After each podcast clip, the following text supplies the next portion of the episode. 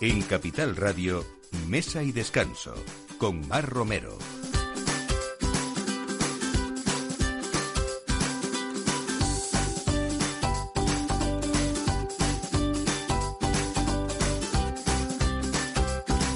Buenos días, esta es la hora, si no de poner la mesa, sí de empezar con el aperitivo dominguero y nosotros estamos aquí acompañándoles hoy mm, con el estudio lleno de mujeres. Eh, no sé si eso eh, no sorprende nada porque mañana, lógicamente, día 8 de marzo es hora de reivindicar, pero también yo creo incluso de recordar eh, pues mujeres que han hecho un camino estupendo y que a pesar de que todo es un recorrido en el que siempre faltan cosas ¿no? y, y, y objetivos que conseguir, pues hay mucho de lo conseguido que también eso es importante hablarlo y hacer ese reconocimiento. Eh, tenemos hoy con nosotras dentro del periodismo a dos mujeres, eh, para mí al menos eh, muy importantes, compañeras, amigas y sobre todo porque su vida ha, sido siempre estar, bueno, pues llenas de retos a conseguir con un camino que además nunca se acaba, ¿no? Sara Cucala y Ana Lorente, bienvenidas, buenos días. Hola, gracias. Bien hallados. Bien hallados. Bueno, vamos a hablar, que ya lo hicimos en su estreno, de ese documental que se llama Oído Ellas, eh, la voz de la gastronomía que se presentó en la Seminci de Valladolid, pero que tiene un recorrido muy importante y hoy, desde luego, viene a cuento repasarlo, sobre todo porque todavía va a haber muchas ocasiones de verlo y desde aquí creo que es un, eh, bueno, pues un, un, foro para que la gente eh, esté pendiente de cuando pueda emitirse y, y verlo. Pero sobre todo lo que más me gusta, que vamos a hablar de ello, es ese contenido de ese documental y luego sobre todo esa dirección y esa creación que hicisteis de la escuela a punto, que fue casi de las primeras eh, librerías gastronómicas que hubo no solamente en Madrid, sino también en el país, pero todo el fondo que ha ido detrás y cómo se ha ido desarrollando en todos estos últimos años. Vamos a hablar eh, también de esa asociación eh, que es Mujeres en Gastronomía, que preside María José San Román, eh, esa chef restauradora con una estrella Michelin y dos soles eh, en, su restaurante Monastrel de, Alicante y, también de una pa panadería artesanal, que es otra de las cosas que vosotros en Apunto habéis dado pues también muchísima importancia. Tenemos una enóloga hoy de Isabel Galindo, de esa bodega maravillosa que hay en San Martín de Valdeiglesias que se llama eh, Las Moradas de, de San Martín, que nació en 1999 y que se ha dedicado a hacer pues eh, vinos muy especiales en esa recuperación de las garnachas de la Sierra de Gredos, con esa visión también de esa mujer eh, trabajadora, peleona. Eh, y hablando de peleas, vamos a tener también de peleas buenas a Ana Guerrero de Los Hornos San Onofre, que es una de las grandes pasteleras que también tenemos y que ha sabido reivindicar ese trabajo pues desde una mujer que nace trabajando o viendo cómo se trabaja y cómo se consiguen esos retos sobre todo. Así que vamos a hablar de futuro, de fuerza, de positividad y de solidaridad entre todas esas mujeres y esos hombres también que han ayudado, bueno, los que han ayudado sobre todo a, que sean eh, compañeras eh, de trabajo y conseguidoras de buenas cosas. Bienvenidos a Mesa y Descanso.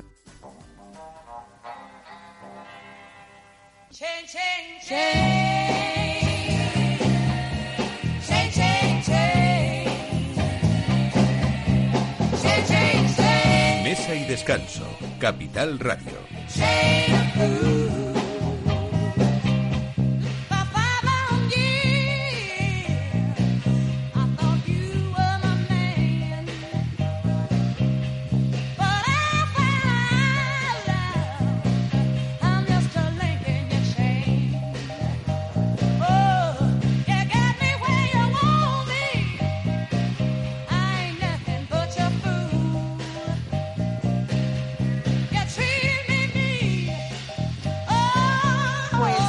Cucala y Ana Lorente empezamos hablando de esa película que yo creo que por primera vez se ha dado voz eh, a las mujeres de la gastronomía y bueno, ha sido un documental eh, yo creo que muy bonito y maravilloso para ver, eh, viendo a esas 15 mujeres influyentes de la sumillería, de la cocina, del periodismo, de la sala. Eh, bueno, hemos descubierto a través de, este, de esta película, este largometraje, Sara, el ayer y el hoy de la mujer, también esos éxitos, esos los fracasos, ese enfrentamiento de todas con el trabajo y la maternidad que tenemos siempre a veces como ese sentido de culpabilidad de que queremos ser las mujeres perfectas en todo. Eh, y Ana Lorente es eh, una de las protagonistas que ha sido como el hilo conductor de, de, todo ese recorrido importante, Ana, porque tú realmente eh, cuando empezaste a escribir de gastronomía se hablaba muy poco de gastronomía, para empezar, era una palabra o una especialización dentro de tu profesión que, que no se había dado mucho todavía y luego, por supuesto, dentro de esa profesión, una de las mm, primeras mujeres que escribía de, gastronomía, ¿no? Pues sí, yo me tuve que ir a, a, Francia, me tuve que ir a, me tuve que ir a París a, a, buscar documentación para saber cómo se hacía eso y cómo se había hecho antes. O sea, me metía en la FNAC, me ponía a, mirar libros, llenaba una maleta y me venía para acá. ¿Por qué? Porque realmente no había nada, eh, ni siquiera editado. Eh, aquí eh, había, sí, había una crítica en, o, comentarios gastronómicos en el país, perdón, no, el país no existía, en, en, el ABC y en el ya.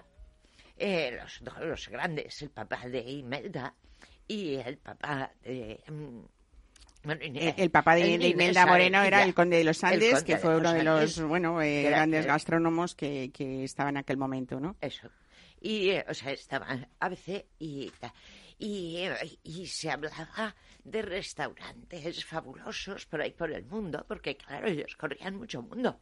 Eh, iban de embajada en embajada y todo eso. Pero el empezar a hablar de la normalidad de comer y de comer todos los días y de em, y, comentar los menús del día de barrio y por supuesto también a, los grandes y, la suerte de haber nacido en un momento en el que estaban naciendo los grandes. Yo he tenido una vamos una vida en esto de la gastronomía fabulosa eh, de estar en el meollo de como se dice, el mejor momento, y la mejor situación y todo. Sí, porque además, fíjate, lo que estás diciendo, ¿no? Hoy en día, eh, es, esa, esa evolución, no sé si a mejor o a peor del periodismo, de eso, Sara Cucala, también sabes mucho, porque viviste casi también eh, buenísimos momentos en el periódico El Mundo y hmm. sobre todo en aquel M2 que todos recordamos con mucho cariño y cómo se vivía aquello que era pelearlo, vivirlo, ¿no? Eh, hmm. hacer esos recorridos, viajar. Hoy en día, quizá por un lado sea una, una profesión muy difícil porque mm, es como que se ha eh, no sé, eh, es que como... Se ha, reflejado en espejos cóncavos, está deformada Exactamente, sí, esa es la deformación que a veces nos cuesta definirla, ¿no? Eh, pero por otro lado también es verdad que tenemos pues mucha documentación, muchos libros, más facilidad de viajar, pero entonces lo que dice Ana era como en, vivir o empezar a vivir en la nada y con ese recorrido largo lo que has conseguido, Ana, es vivir de primera mano, bueno, pues toda esa evolución, como dices tú, con los grandes, bueno, poco a gente como tú para poder contarlo todo eso así. Sobre todo verlos nacer, no, pero en muchos casos sí, pero sobre todo verlos salir de la oscuridad. O sea, que de pronto eh, la, guía, la guía del ocio la abrimos en el 75 y, y mira, cuando empieza la Nouvelle Cuisine y cuando empieza la nueva cocina vasca. pues en los años 70, en el mismo momento prácticamente, a finales. Y es el momento en el que eh, ya no solo yo podía entrar en las cocinas de los restaurantes que comentaba, que decía, por favor, por favor, me dejáis que, que hable con el chef y tal, porque los nombres de los chefs no se sabían, no se conocían. Y de pronto, en ese momento, son ellos los que salen de la cocina, los que ponen su nombre en la puerta del restaurante y donde la gastronomía empieza a, basarse en el peso pesado, que es el chef, que es el cocinero o la cocinera. Pero fíjate que yo, yo no sé si estoy en lo cierto o no, a veces tengo mm, eh, la idea de que en esos inicios de muchos cocineros que hoy son grandes, eh, con, estrellas Michelin, ha habido una interrelación de profesión entre esos chefs y, esos periodistas o esas periodistas, eh, porque incluso cuando decidían montar un negocio y no estaban muy seguros pues de montar una buena carta de vinos, de que esa carta fuera equilibrada, supongo que ha habido muchas consultas a vosotras, ¿no? Que... Bueno, en mi caso no, porque, porque claro, yo vivía desde el lado del periodismo, es decir, yo era una redactora de información gastronómica, vinícola y tal, o sea, punto. Igual que el que hace política, el que hace sociedad y tal. Eh, yo sí viví en, ese momento el que los cocineros eran noticia o cualquier cosa de la gastronomía noticia si uno se suicidaba o si, ¿sabes? o pasaba un suceso. Eran las páginas de sucesos, aparecía de vez en cuando un chef. Luego estaban los magazines y tal que era donde se hablaba de restaurantes y no sé qué tal. Pero lo que eran las páginas del diario era muy raro hablar de gastronomía. A mí me costaba eh, semana a semana las reuniones de redacción, el buscarme la vida para encontrar temas en donde la gastronomía fuera un hecho noticiable. Entonces yo creo que ahí sí eh, contribuimos, y luego ya los compañeros que vinieron después y tal, pero contribuimos a que, a que la gastronomía se considerara como, como algo importante, como una forma de vida y como una forma eh, importantísima a nivel cultural, económico, político, de todo, ¿no? Está, está en, en, nuestra sangre, eh, o sea que es así. Y yo viví ese tema, pero, pero sí vivía, yo ahora que los veo y veo que hacen esos anuncios, todo hombres y, y estas cosas, ¿no? Que sale a la televisión y todo cocineros, no hay sumilleres ni nadie de sala, ¿no? Es solo cocineros, cocineros. Yo recuerdo que antes nadie conocía a nadie. Es más, yo cuando entré en televisión española tenía que explicar quién era David Muñoz, quién era Quique da Costa. Ahora mismo, si no sabemos lo que es una esfera, eres un idiota. ¿no? Porque además es que yo creo que han cambiado hasta los modos y maneras. Eso yo, muchas veces que ha venido a este estudio Benjamín Urdiain, que fue el primer estrellas eh, Michelin de España, dice, claro, es que entonces, en mi época, eh, los cocineros no salían a la sala. Entonces, ese estrellato era imposible porque no, no participábamos, o sea, era igual que era una profesión casi esclava, ¿no? Eh, también ha cambiado esa visión del mundo, que tú en los años 70 o 80 le decías a tu padre eh, que quería ser cocinero y era como, este niño que no ha estudiado, que fracaso, ¿no? Un horror. bueno, yo, me acuerdo que entrevistaba a Benjamín en una, en una plaza al lado de su casa para el periódico y él estaba como, como diciendo, ¿y pero yo por qué? ¿No? O sea, ¿cómo, como, ¿por qué? O sea, un señor tan importante, ¿no? Claro, el mundo de la gastronomía. Los homenajes hacia él han venido después, pero es porque es verdad que era una profesión no... Y en esa, en esa visión un poco tan oscura de lo que era esa profesión de cocinero, ¿pensáis o reflejas tú en, en, el, en mm. el largometraje de Oído Cocina, Oído Ellas, y siempre mm. digo Oído Cocina? de ahí eh, viene la historia. De ahí viene, claro. Eh, no sé, el poquísimo protagonismo a la vez de la mujer cuando realmente esos cocineros de lo de quienes habían aprendido eh, eran de sus madres y de sus abuelas, ¿no? Es un poco la lucha, ¿no? Que, eh, mira, yo que, yo que soy un poquito más joven, yo he aprendido de vosotras. Quiero decir, a mí, para mí, yo empecé la gastronomía gracias a Ana, ¿no? Yo entré con ella en, en Opus Wine en su momento, hicimos Archigula, la revista de cultura gastronómica, y ahí fue donde luego ya entré en el mundo y empezó mi, mi carrera ya eh, sin ella, ¿no? Eh, aunque siempre hemos estado colaborando y siempre hemos hecho un montón de cosas. Mar, igual tú, yo te conocía, tú ya estabas metida en todo este mogollón. Y como vosotras, un montón de mujeres, Paz Ivinson, que para mí ha sido alguien, un referente, mm. Isabel Mijares, ¿no? Que, que grandes. sí, que alzaba la voz y a mí me escandalizaba al principio, ¿no? Y decía, madre mía, esta mujer, sin embargo, ahora mismo es que me arrodillo, o sea, y la quiero en mi vida totalmente, ¿no? Y en el documental está bestial, o sea, es, tremenda. Entonces, quiero decir, hay un montón de mujeres que están ahí que, que de verdad yo creo que eh, os tienen que dar el peso y la importancia que vosotras tenéis y que, y que mm, no ocupáis las páginas, las líneas principales ¿no? de nuestros compañeros, tanto en redes, en, en anuncios, en lo que sea. Hablo de los anuncios porque como estamos ahora con el mogollón este del anuncio famoso de unos ciertos cocineros que van por ahí por Calamunjuit y todas estas cosas, eh, hay mucha polémica dentro de Twitter con todo esto, pero sí yo yo reivindico igual que dice María José, eh, reivindico el que no hay no hay comareros, no hay no hay sumilleres, eh, dónde están las mujeres del periodismo, dónde quiero decir la gastronomía no solamente es la cocina, la gastronomía es otra cosa. Y eso para mí era muy importante reflejarlo en el documental. Ellas son la voz de la gastronomía, ellas son periodistas, ellas son milleres, cocteleras, em, eh, jefas de sala, ¿no? Hay mujeres que han sido pioneras en, la sumillería, en el servicio de sala. Nadie habla de ellas, ¿no? O sea, se convierten cuando son monas, son noticias. Ay, mira, vamos a sacar a dos mujeres que nos viene muy bien para, para hacer el colorín del día 8 de marzo. Ojo, perdón. De verdad, ¿eh? Ya está bien, ¿no?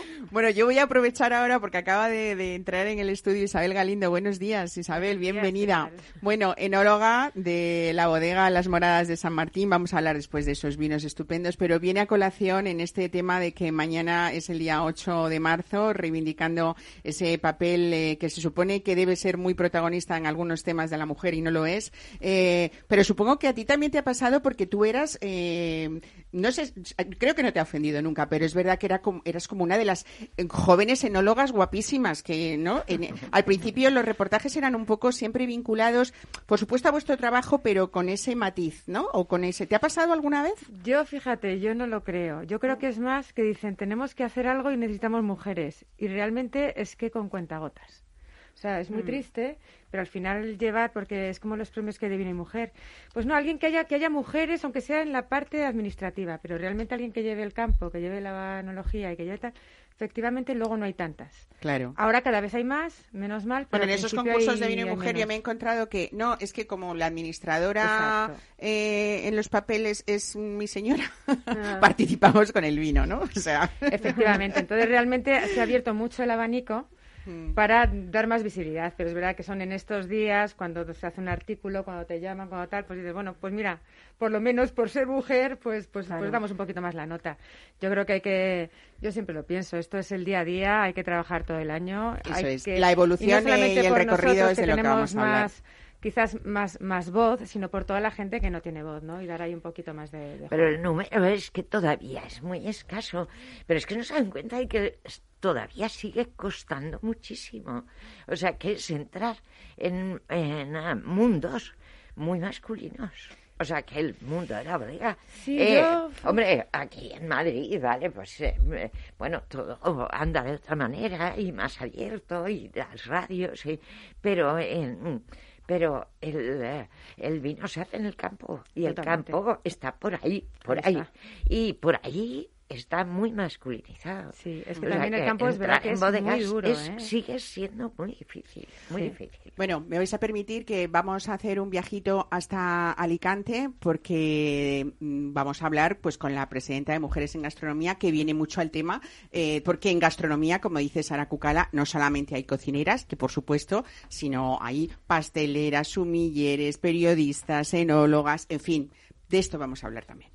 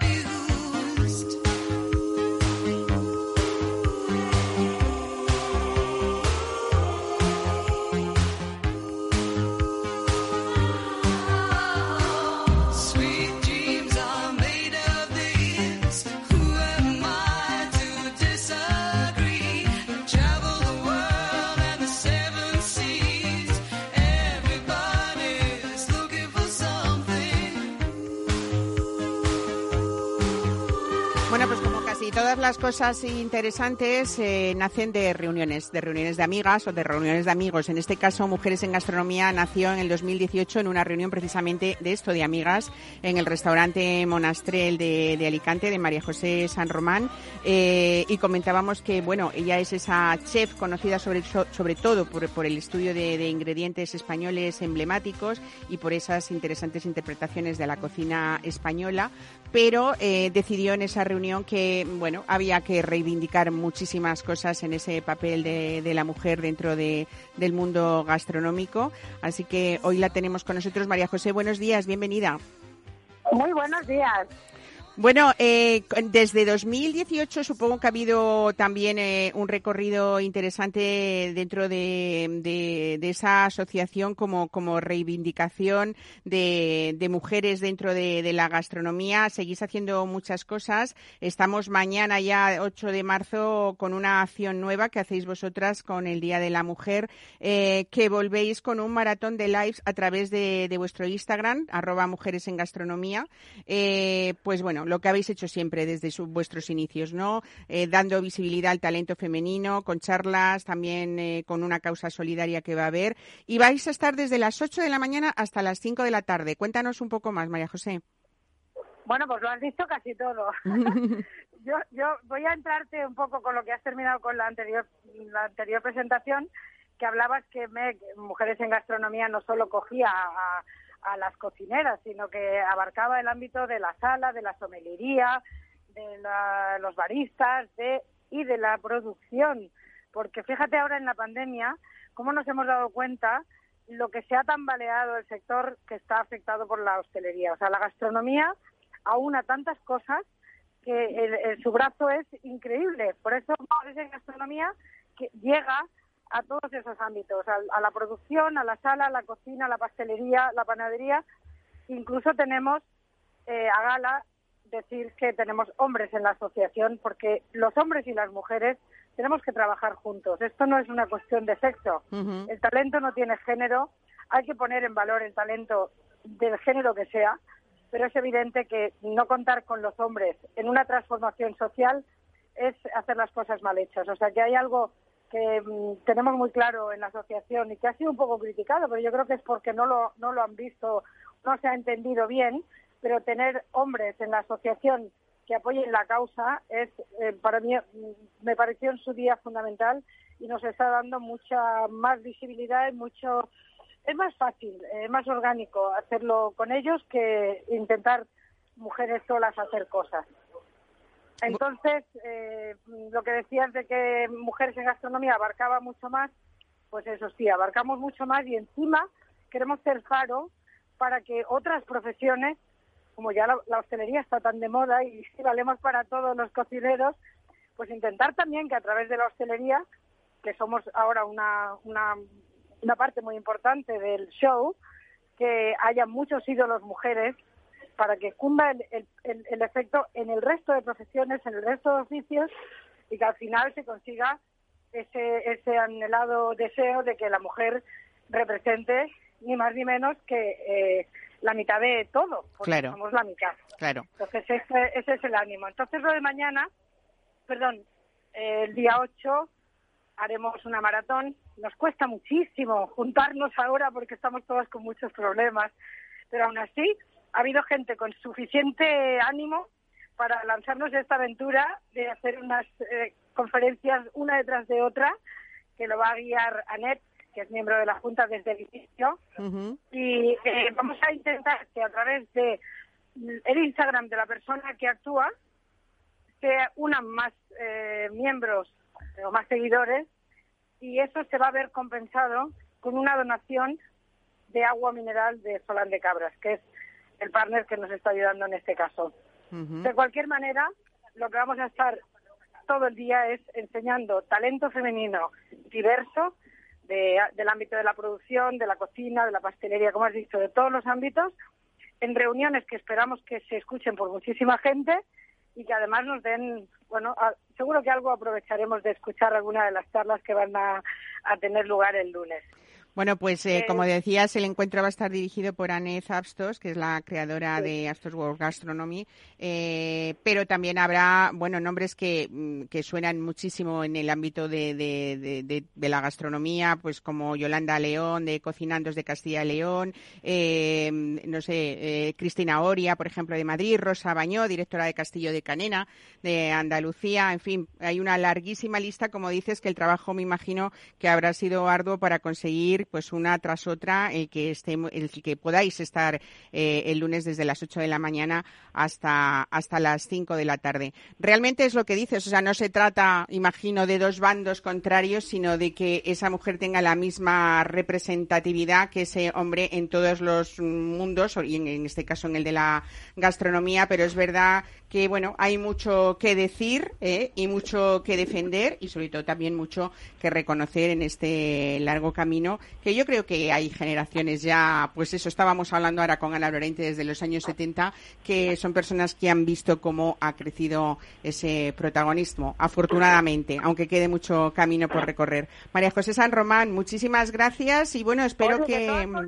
te, voy a decir que no podemos levantar el pie del acelerador porque si algo ha revelado la pandemia, eh, ha pasado en la pandemia, es que a la pérdida de, a la pérdida de beneficios la perjudicada primera siempre es la mujer. O sea, hay muchas más mujeres perjudicadas por el COVID que hombres. O sea, en realidad el peso siempre de la carga del sufrimiento está viniendo a las mujeres. O sea, que es un momento este precisamente que luchar más que nunca para que esto no vuelva a ocurrir. Desde luego. Si ahora mismo solo han sobrevivido, dice que de las empresas que han sobrevivido, el 52% están regentadas por mujeres, me acaban de decir de la agencia EFE. Si, si hemos sido capaces de sobrevivir a esto, a pesar de todas las cargas que tenemos encima las mujeres, que nos hemos ido añadiendo durante tantísimos siglos, si, si además de eso consentimos que en una época de crisis nosotros perdamos nuestros puestos, es una injusticia que no se puede seguir tolerando. Pues sí, la verdad que, como se dice siempre, una sociedad igualitaria es una sociedad mucho más inteligente y es verdad que hay muchísimas mujeres en ese personal de cocina, de sala, eh, en general de, ese mundo gastronómico que, que, tiene que luchar contra viento y marea, pues eso, con esa desigualdad de que todavía, desde luego, sigue siendo una realidad, desgraciadamente. María José San Román, muchas gracias por estar hoy con nosotros. Espero que, tengáis muchas, muchas eh, visitas y, sobre todo porque al fin y al cabo es un fin solidario también. Así que ahí estaremos pendientes todo el día de todas las cosas que tenéis que contar interesantes. Muchas gracias. Muchísimas gracias por darnos voz. Hasta luego. Un saludo.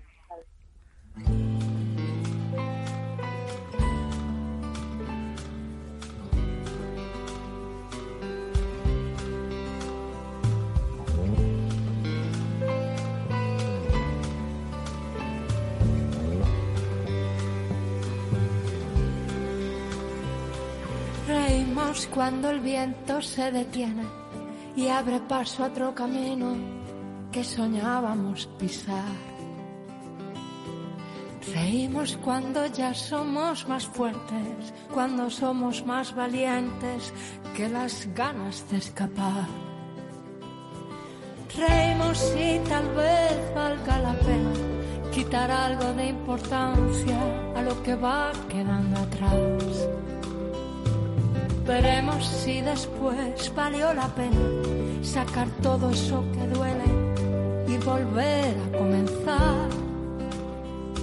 Volver a comenzar. Y si gana la derrota, habrá que volver a empezar. Apostar aún más alto y comenzar a pelear. Sé que el vértigo se irá, pero solo si te atreves saltar bueno, si tenemos que hacer un resumen, Sara Cucala, de ese largometraje que creo que vamos a poder tener ocasión pronto de poderlo ver, incluso se, estrenó en la Semencia de Valladolid, como hemos dicho, pero lo vamos a ver en televisión española. Hay que avisar esto, hay que avisarlo cuando sea y decirlo. No, muy contenta, por imagínate, o sea, un, documental sobre mujeres, gastronomía y hecho pues con unos medios pues bastante muy limitados, pues porque mm, que la gente apueste e invierta en el cine es algo muy complejo. Eh, yo estoy en la Asociación de Mujeres Cineastas de CIMA y, la verdad que es un, bueno, pues una lucha dentro de la asociación también en el que se confía en los proyectos cinematográficos y que se financien. Así que si alguien quiere financiar, que me busque. Bueno, no, la, cosa de, que el documental esté en televisión española estoy muy contenta porque compraron el documental y estoy muy feliz. ¿Qué más puedo desear? ¿no? Cuando lo emiten? Pues a ver si lo emiten en marzo, que sería lo propio, ¿no? Eh, pero, pero bueno, estar ahí se verá tanto, pues me imagino que en su momento en la 2 y luego en, en lo que es televisión a la carta y durante pues tres añitos lo tiene Televisión Española para hacer lo que quiera. Pero bueno, ahí seguimos berreando y haciendo cosas y, ampliando ese documental porque tenemos mucho, mucho que decir. Bueno, eso te iba a decir yo, que lo vi con detenimiento y por supuesto con mucho cariño. Tengo que decir que no es el cariño lo que me lleva a decir esto, mm. es que es un documental muy bien hecho, con una fotografía que de verdad que me ha encantado. Mm. Eh, luego ha sabido coger muy bien esos perfiles de cada protagonista y coger esa esencia que cada una de ellas quería contar, ese mm. trabajo de realización creo que Mm, eh, vamos, yo lo destaco sobre todo por eso. Y, y, después de eso, mm, ya he visto que has llegado a la conclusión de que hay que hacer un segundo oído ellas. Obviamente. pero, porque claro, hay muchas mujeres y tienen mucho que contar. pero ¿cuál ha sido tu conclusión? O sea, ¿cuál es el, ese, ese hilo conductor que ha sido Ana Lorente, como decíamos antes?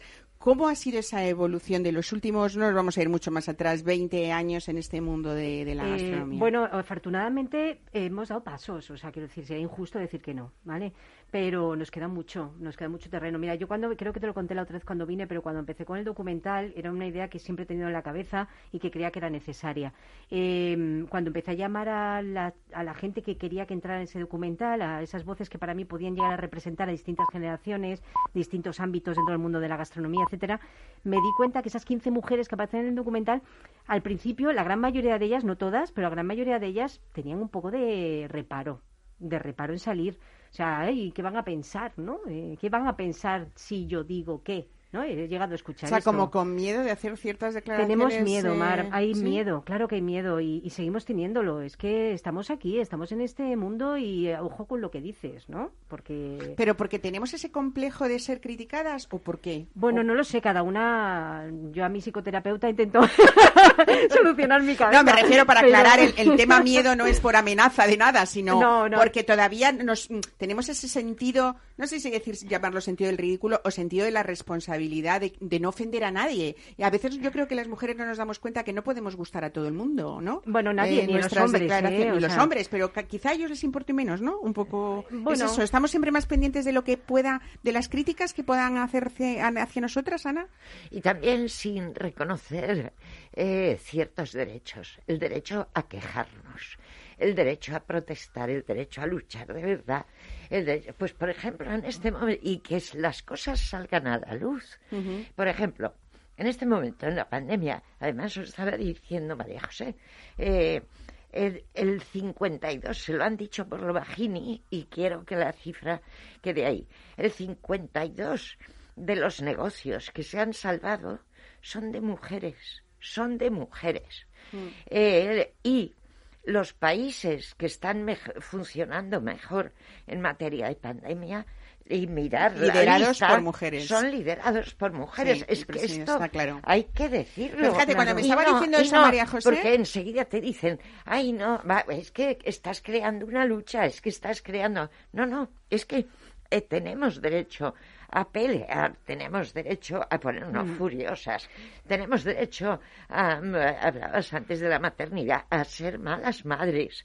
Todos esos derechos hay que tener. Sí, además esto, de esto, eso aparece reflejado, como sabes, en el documental y, y hay una frase que, que la lanza Sara Pérez, Em, eh, que se ha quedado para mí como el grito de guerra del documental de Oídos, que realmente viene de un estudio de una, de una activista feminista americana que se llama Soraya eh, Cheminal, que, que dice que la ira de las mujeres es necesaria para cambiar, para pensar que otro mundo es posible, ¿no? Y, así lo grita Sara en el documental y para mí es realmente, y además se cierra así el documental, para mí es fundamental esa ira bien llevada, no no de pegando cuatro gritos en un viñedo, no, no, sino necesitamos sacar esa ira, bueno, esa, rabia. Esa, ira y esa rabia es la que ha hecho, yo creo, históricamente que la mujer se defienda en el mundo y según está contando María José esto, el 52% de las mujeres son las que han sobrevivido sus negocios. Eh, me he ido muchísimo más atrás, pues por ejemplo, en una posguerra civil nuestra cuando resulta que había familias que se quedaban huérfanos nueve hijos hmm. y, hijos han salido adelante con una sola madre dándoles incluso estudios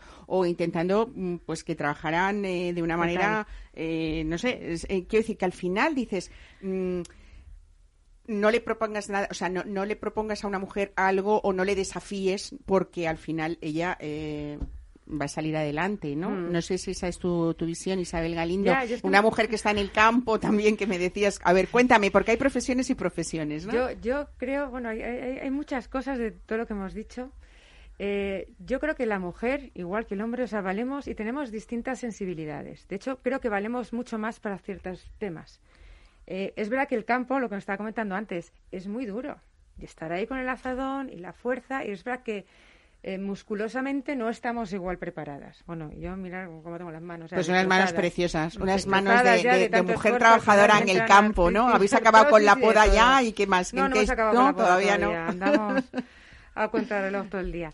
Y entonces el campo es muy duro. Y las mujeres es verdad que cuando dices, no, es que aquí hay campo, aquí no es estar en bodega, qué bonito, voy a catar, no, es que aquí hay que trabajar. Y es verdad que muchas mujeres, no todas, aguantan este ritmo de trabajo, también hay que decirlo. Pero, eh, pero también las hay que se dejan la piel. Pero luego, a la hora de responsabilidades, de, mm, para mí hace falta muchísimo alma ponerlo en todo, que es mucha sensibilidad. Yo creo que ahí nosotros adelantamos directamente, o sea, a toda pastilla. Entonces hay que saber aprovechar todas esas virtudes que tenemos, lo que habéis dicho, pues de la garra, de la luchadora que tenemos siempre. Me ha extrañado lo de los miedos. Yo, por lo menos, me considero una ¿eh? persona sin nada de miedo, pero es cierto que lo hay, porque no todos somos iguales. Entonces, cada, yo soy de las de hay que luchar cada día, hay que estar cada día eh, y yo no me dejo amedrentar, pero creo que como yo muchísima gente, o sea, hay que estar luchando y yo es que me veo igual, yo es que no me veo inferior. Hmm. Pero es, cierto que los hombres tienen un mayor espíritu de demostración ante la gente y nosotras no, nosotras yo hago esto bien y no tengo la, necesidad de, exponerlo. Entonces yo creo que por eso los hombres nos adelantan tanto en los medios y en todo, porque el cocinero como que no mola, pero ser un gran chef o ser un pues eh, eso les da y salir en las revistas. Las mujeres somos más de detrás de la cocina. Y creo que eso nos falta un poquito el dar ese paso, decir estoy. O sea, en una frase que siempre decimos de vendernos mejor, ¿no? o saber vendernos mejor. Totalmente, pero es que tampoco tenemos esa necesidad generalmente. Yo creo que nosotros, entonces al no generarla, eh, no, estamos, eh, pues eso, sobresaliendo tanto en que ya habéis dicho antes que es muy difícil sobresalir noticias en gastronomía. Mm. Pues quizás las mujeres no tengamos no nos conformamos con que nos digan qué rico está esto con el premio del consumidor. Eh, justo estamos a punto de cumplir un año de, esta pandemia. Eh, ¿Creéis mm. que también ha habido un cambio en todo, en, en, los modos, de, en las maneras, en, las vidas de las mujeres, el teletrabajo? ¿Ha venido con, con cosas muy malas, pero, pero ha habido cosas buenas o, para que han venido para quedarse esas cosas? Hablando, por ejemplo, de compaginar pues trabajo y maternidad o, o conciliación familiar y este tipo de cosas que nos hacen siempre a la mujer sentirnos culpables de que no hacemos todo bien, como decía Ana, el derecho a ser malas madres, porque no, mm. no? Eh, para, bueno, pues, Cuéntame, Isabel. Yo para mí personalmente, que tengo tres niños, ha sido odioso, ha sido terrible, no he visto nada positivo. O sea, porque cuando no había coles, ahora que hay coles se lleva todo de otra forma, pero yo tenía que trabajar presencialmente. El campo no sabe de epidemias y hay que ir ahí a trabajar. Y claro, tener a tres niños ahí medio abandonados, que los deberes, tú imagínate. Tecnología, no, si no tienen, si uno tiene siete años, ¿qué vas a ver? Y la otra no.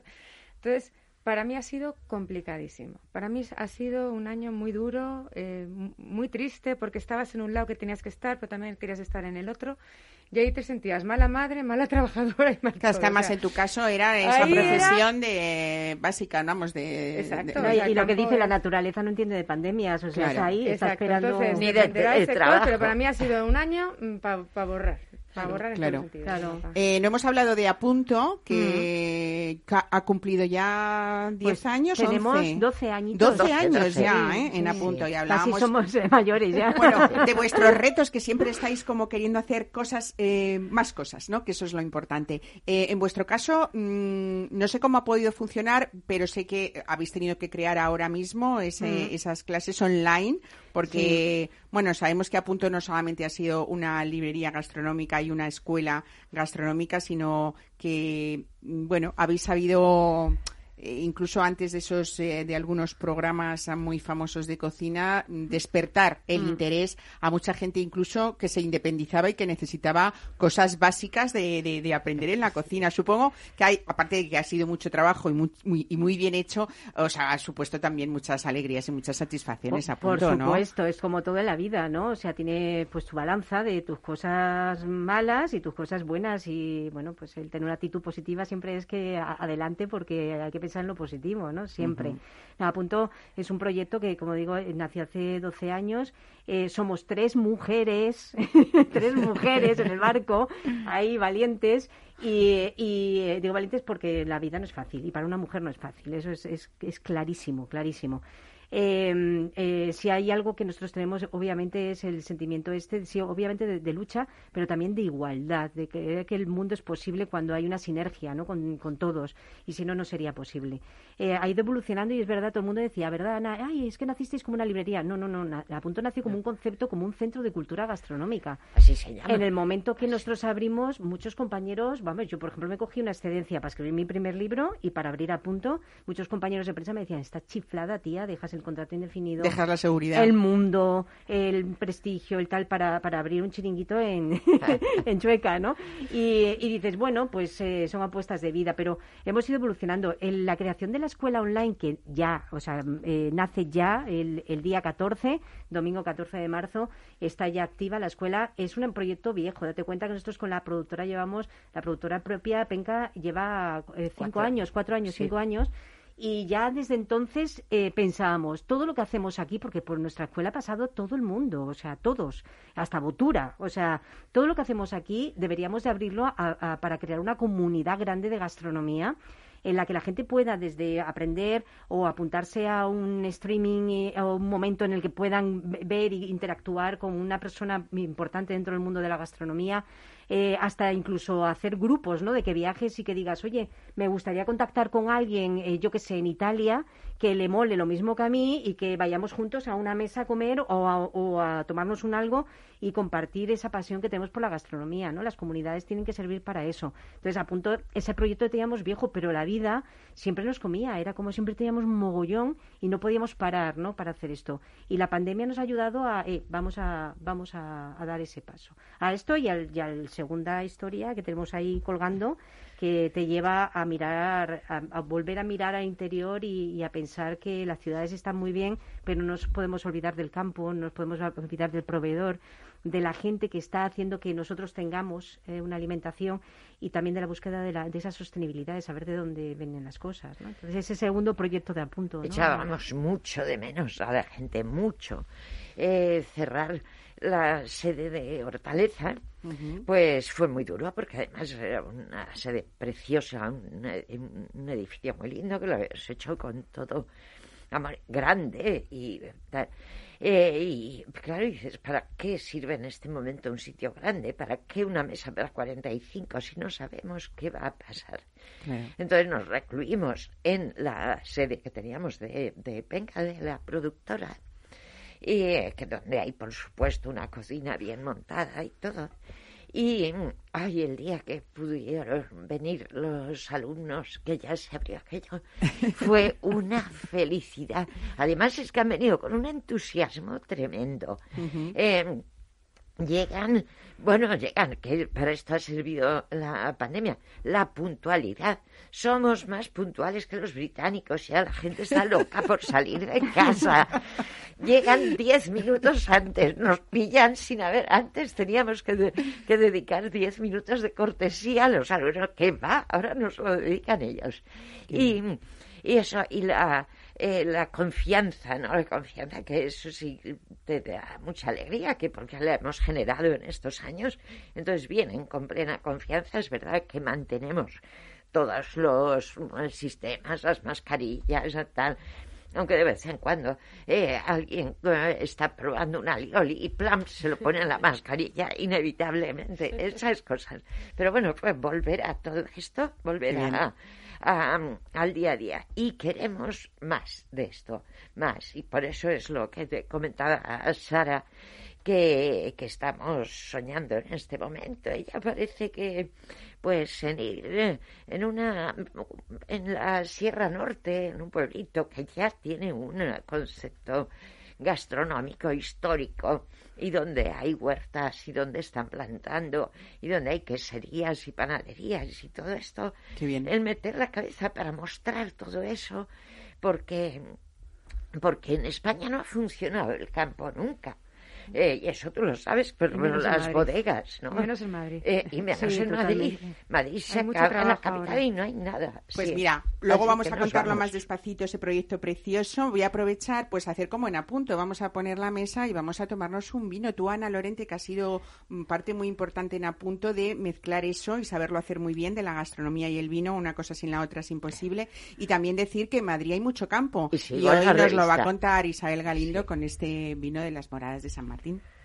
All I can ever be to you is the darkness that we know and this regret I got accustomed to. Once was the ride when we were at our height, waiting for you in the hotel at night. I knew I had him at my match, but every moment we get snatched. I don't know why I got so attached. It's my responsibility. You don't own nothing to me, but to walk away, I have no capacity. He walks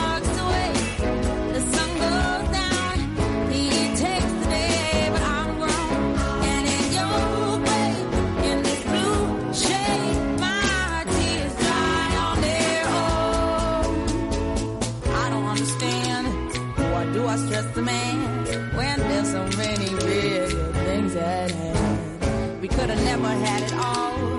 We had to hit a wall. So this is inevitable withdrawal. Even if I stop wanting you and perspective pushes true, I'll be some next man's other woman. So I can't play myself again. Should just be my own best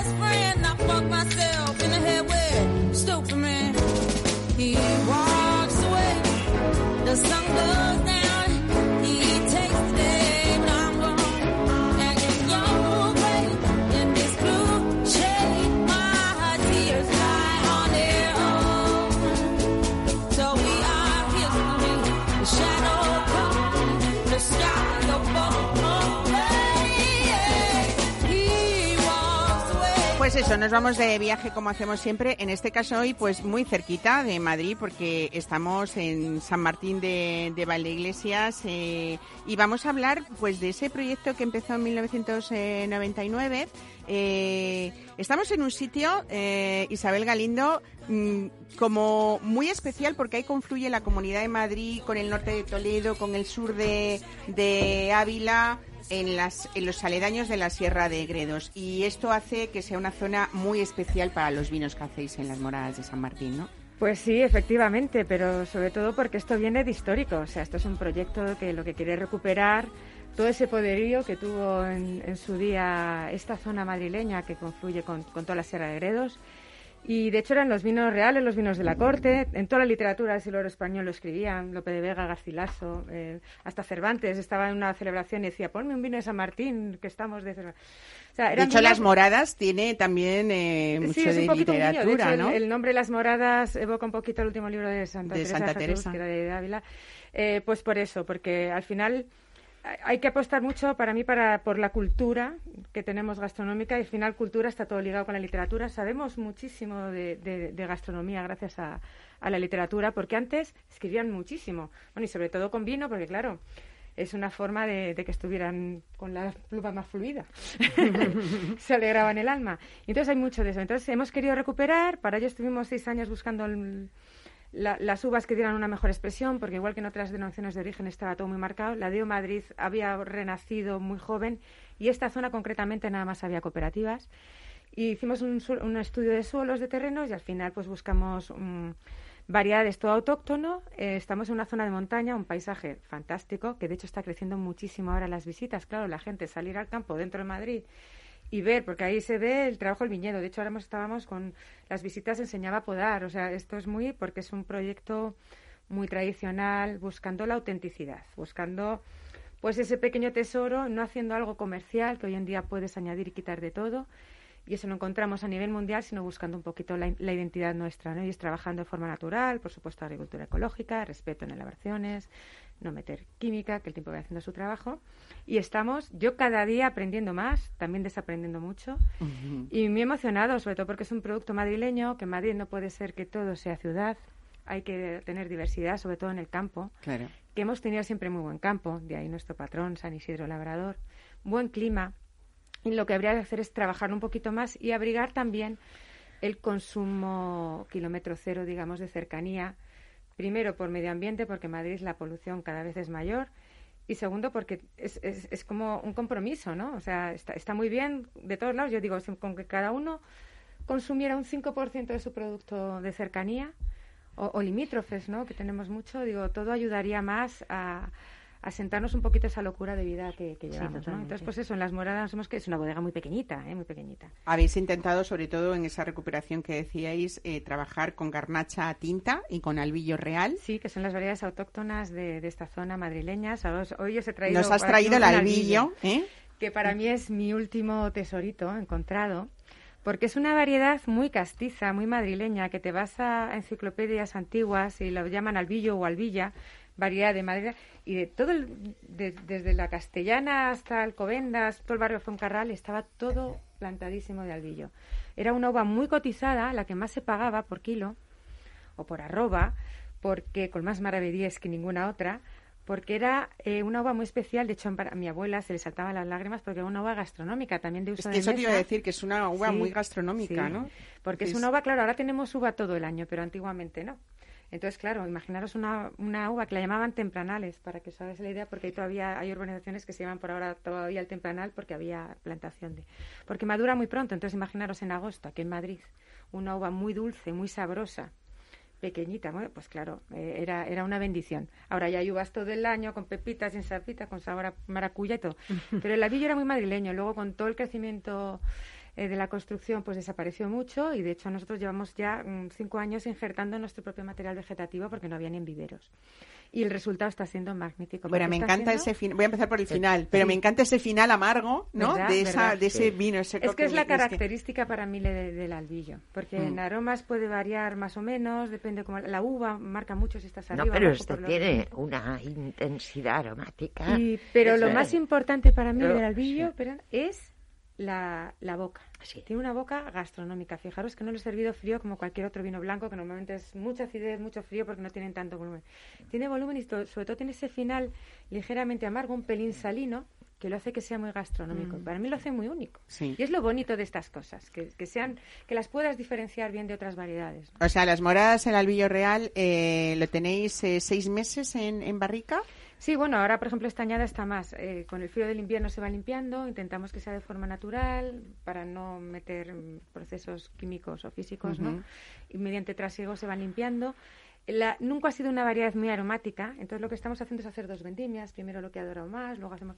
Estamos trabajando muy bien el producto para conseguir un poquito distintas elaboraciones, todas muy naturales, pues para buscar un poquito más de boca, un poquito más de nariz, Ese trabajo con Lías, Isabel, sí que es verdad que le hace, bueno, ese volumen rico que tiene, ¿no? En, eh, en la boca este vino. Por eso sí que es muy, sí. muy gastronómico, Sí, desde para luego. mí es, es una bondad que tiene y cuando coges eh, una uva a mí me gusta destriparla, decir cuáles son sus bondades y sus defectos para potenciar sus bondades, que una de ellas es ese, es el volumen, y mm, disimular lo más posible los defectos. Por ejemplo, para mí no es un defecto porque no tiene una alta intensidad aromática, pero lo he estado trabajando mucho para que tenga, lo importante es que sea buena. A mí no me interesa que sea muy alta, cada uno tiene lo que tiene, Pa- para lo bonito y para lo feo, pero yo me gusta la distinción y para mí la distinción sobre todo es, es la boca. Y además hay otras bodegas que están elaborando estas vari- esta variedad, se hacen poquitas cantidades. Y, y tienen todos mucha, o sea, cuando las catas todos ves mucha mucha paridad y eso es lo bonito, ¿no? El distinguir Claro. bien la variedad. Para mí es lo más importante. Cuando tomas un vino es saber qué estás tomando y de dónde viene y un poquito de saber distinguirlo, ¿no? Porque si se trata de todo a, a, a- a vainillas y a cosas y al final no sabes si es un cabernet, un temprano, no sé qué, y de dónde viene y, de- y a dónde Claro. va. A mí esos vinos, aunque no tengan defectos, no me van. A mí me gustan Ya. con alma. La y con un personalidad, claro, y que expresen eh, Fíjate eso, la cantidad de cosas que nos perdemos, ¿no? O sea, que tú te vas a cualquier sitio, en una taberna o un restaurante, lo que sea, y ¿cuántos vinos de Madrid encontramos, no? Muy o sea, en una ciudad como Madrid, eh, de verdad, es que es, es que es increíble y En- mira, mira qué, qué interesante. Ese es el otro eh, tema eh, de la, de la hostelería que tendría otro programa porque seguimos, eh, nos siguen dando eh, eso, en una taberna o sota caballo rey, por no decir, eh, siempre es la misma frase, ¿no? Es decir, es que el, el mundo del vino es tan grande Todo eh, en hay. todos los sentidos que, por favor, dejen de, de tener siempre eh, lo mismo. No, ¿no? pero eso Bueno, es en, la revista, en mi vino acabamos de sacar un reportaje sobre vinos de Madrid, que estabais ahí estupendamente, y que vamos, que estuvo Antonio, pero, eh, y, y, eh, que luego nos hablaba de este. Eh, dices que no es aromático, es elegantísimo. Sí, hablo de en general Tiene de la variedad. una Yo lo trabajo pues delicia. Es una delicia Sí, tal este como vino. él lo hablaba. Claro que sí. Y bueno, en eso, y me acuerdo de otro reportaje que hicimos hace años, que era precisamente sobre vinos literarios, y ya anunciabais este eh, como, bueno, como un futurible, muy, muy, muy factible, que ha sido un gusto verlo ahí. Y verlo salir. Mm. Bueno, y eso, eso- que si cada restaurante o cada bar de Madrid tuviera un vino de Madrid, no daríais abasto. No, no habría suficiente. No, no habría Pero es, una pena porque Una mira, botella. ayer simplemente anduve yo por el centro, estuve en un par de terrazas intentándome tomar un vino. Y al final digo, yo no entiendo cómo no me No, un una horror, claro. Pero es que es lamentable eh, la temperatura, el todo. Y como no nos curremos un poquito más, y al final es que yo me merece la pena ir a sitios buenos, que a la gente que sabe cuidar el vino, que, que es que no es tan difícil. Que hace bien su trabajo se y ya está. disfruta, ¿no? pero y Eh, cada vez creo que ahí vamos muy a peor. Hay ¿Cuántos siglos de historia del vino y qué poca evolución en ese servicio, Ya, ¿no? ya, qué poca evolución en la mejora de ese servicio, ¿no? Sí. Es así. Mm. Bueno, eh, estamos casi llegando al final. Eh, no hemos nombrado todas las garnachas que tenéis y esos nombres Ah, bueno. preciosos en vuestras etiquetas, desde Senda, que es el tinto más joven que tenéis, hasta las luces, que es esa garnacha de guarda, Mira, que es fíjate, el ahora top de la bodega, ¿no? 2010. Es un grandísimo vino que yo creo que en Madrid, que siempre estamos con los precios, no es que vamos a vender tal, dices, pero sí es un grandísimo vino que- se hacen muy poquitas botellas y nada más la añadan la que viene muy bien.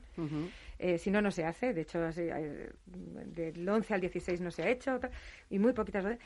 Y, y es que dices, madre mía, si tenemos aquí cosas muy buenas. Pero no nos, como hemos tenido, es verdad que una historia anterior que no había buena calidad, pero ahora sí que la hay. Y Claro. se está notando y sobre todo estamos exportando. Me da una pena con el todo el mercado que tenemos aquí en Madrid, con todo el kilómetro cero que está. Vamos, yo Que se lo lleven i- otros, Yo es mi lucha.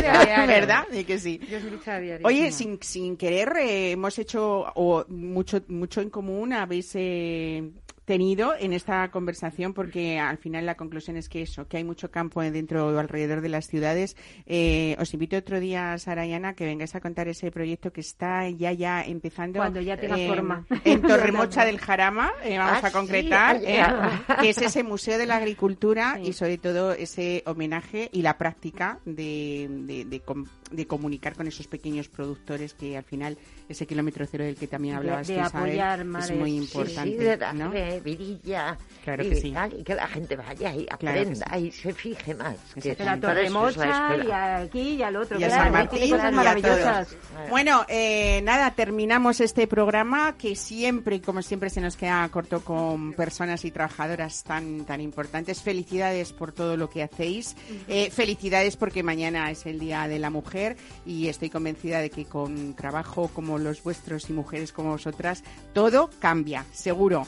Eh, gracias también a esos hombres porque comparten con nosotros el día del 8 de marzo, como Alberto Coca, que es nuestro realizador hoy. Felicidades también por ese trabajo a ti. Y a Ana de Toro, nuestra productora, que es otra luchadora firme.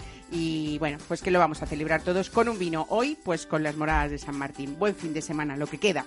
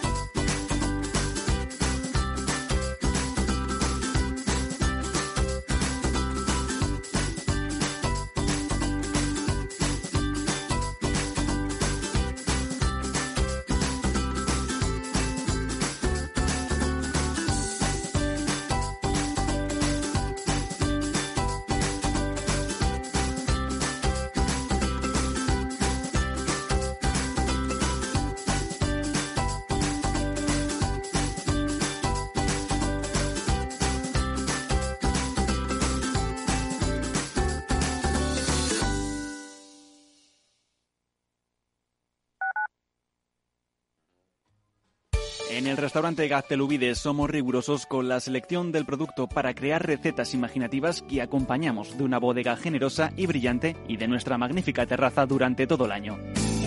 Restaurante Gaztelubide, carretera de La Coruña, kilómetro 12200, La Florida. Teléfono 91 372 8544. Una recomendación del programa gastronómico Mesa y Descanso.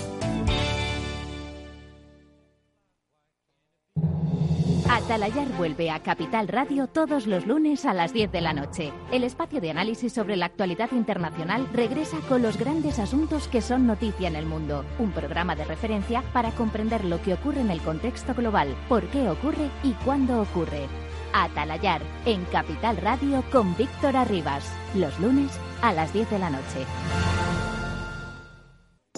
Horno La Santiaguesa. Somos pasteleros y eso nos gusta. Utilizamos materias primas que nos hacen disfrutar y elaboramos todos nuestros productos de forma artesanal, sin sucedáneos, ni margarinas, ni grasas trans. Sabemos que las cosas buenas son importantes. Con el hashtag buscamos gente dulce. Taona San Onofre, calle Hortaleza 9, teléfono 91 531 8376 y Horno La Santiaguesa, calle Mayor 73, teléfono 91 559 6214. También nos encontrarás en el mercado de San Miguel, www.pasteleriasanonofre.com. Si eres empresario, emprendedor, dueño de un negocio o quieres serlo y buscas un programa donde hablen tu idioma, escucha Negocios de Carne y Hueso 360, de lunes a viernes a las 3 y media de la tarde en Capital Radio, el programa para empresarios y emprendedores hecho por empresarios y emprendedores de éxito, con Mariló Sánchez Fuentes.